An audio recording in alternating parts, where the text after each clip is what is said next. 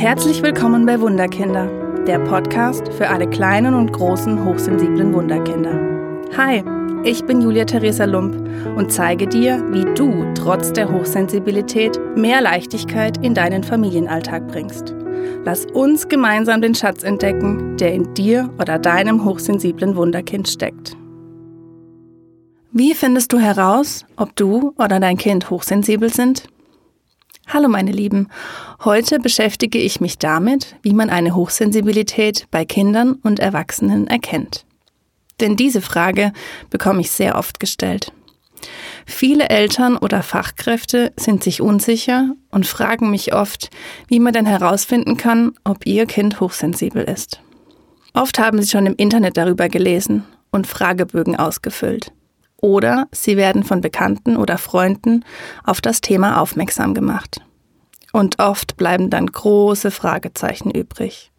Denn was bedeutet es schon, wenn in verschiedenen Tests unterschiedliche Ergebnisse herauskommen? Da die Hochsensibilität keine Krankheit ist, gibt es dazu auch keine standardisierten Testungen und somit auch keine klinische Diagnose Hochsensibilität. Was für mich aber sehr positiv zu betrachten ist. Natürlich kann ein hochsensibles Kind starke Auffälligkeiten zeigen und es kann in der Folge zu Krankheiten kommen. Jedoch nur, wenn man die Hochsensibilität nicht erkennt. Weiß man jedoch, wie man mit der Hochsensibilität umzugehen hat, dann können die negativen Symptome verschwinden.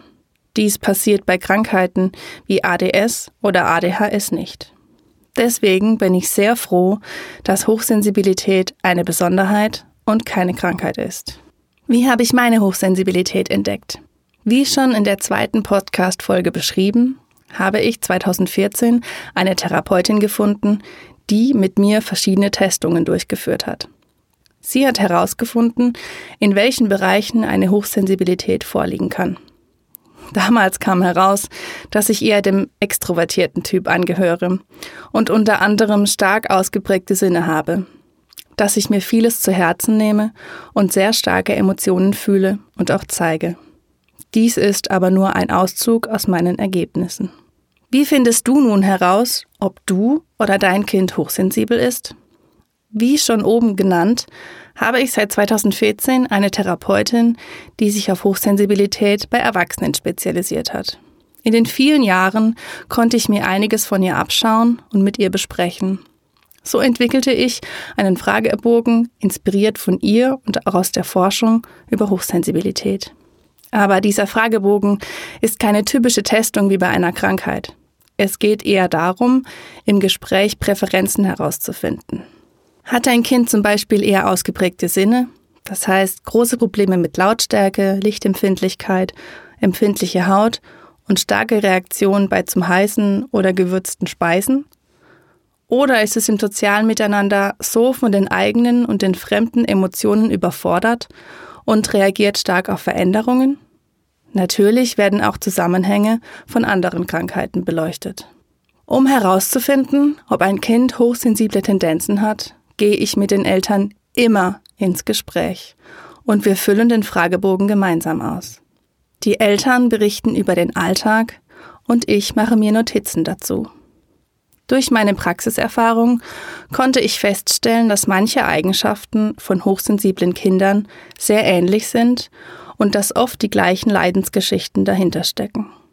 Dieses Wissen hilft den Familien natürlich sehr und wir kommen sehr viel schneller auf den Grund des Problems. Ich habe dir nun zehn Fragen aus meinem Fragebogen mitgebracht, um herauszufinden, ob du oder dein Kind hochsensible Tendenzen hat. Nimm dir einfach einen Zettel und einen Stift und notiere dir, wie oft du mit Ja geantwortet hast. Erstens. Ist dein Kind sehr empathisch und leidet mit anderen Kindern mit? Zweitens. Ist dein Kind sehr harmoniebedürftig und hält Spannungen kaum aus? Drittens.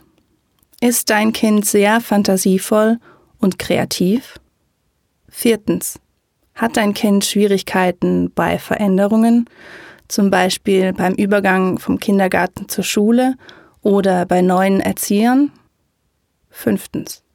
Schläft dein Kind schlecht ein oder durch? Sechstens.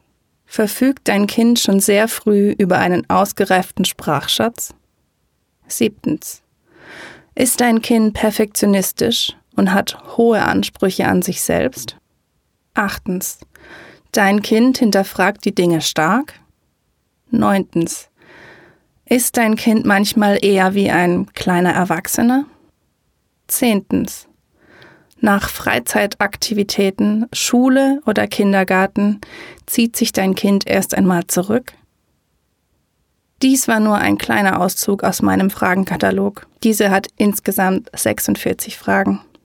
Aber nun verrat mir doch, wie oft hast du mit Ja geantwortet? Schreib mir dazu gerne eine Nachricht. Mehr zu meinem Weg und wie ich dich mit deinem hochsensiblen Kind unterstützen kann, die Hochsensibilität als Stärke anzunehmen, erfährst du in der nächsten Podcast-Folge. Denn es gibt etwas, das wunderbar ist. Und das dürfen wir leben und anderen Menschen zeigen. Ich danke dir für dein Interesse an meiner Arbeit und freue mich, wenn du auch beim nächsten Mal wieder dabei bist. Hat dir der Podcast gefallen? Oder hast du Themenwünsche und Fragen zu deinem hochsensiblen Wunderkind? Dann schreibe mir gerne auf meine Homepage wunderkind-karlsruhe.de oder hinterlasse mir eine Nachricht auf Facebook und Instagram unter Wunderkind Karlsruhe. Ich freue mich sehr, dass du hier bist. Alles Liebe, deine Julia Theresa.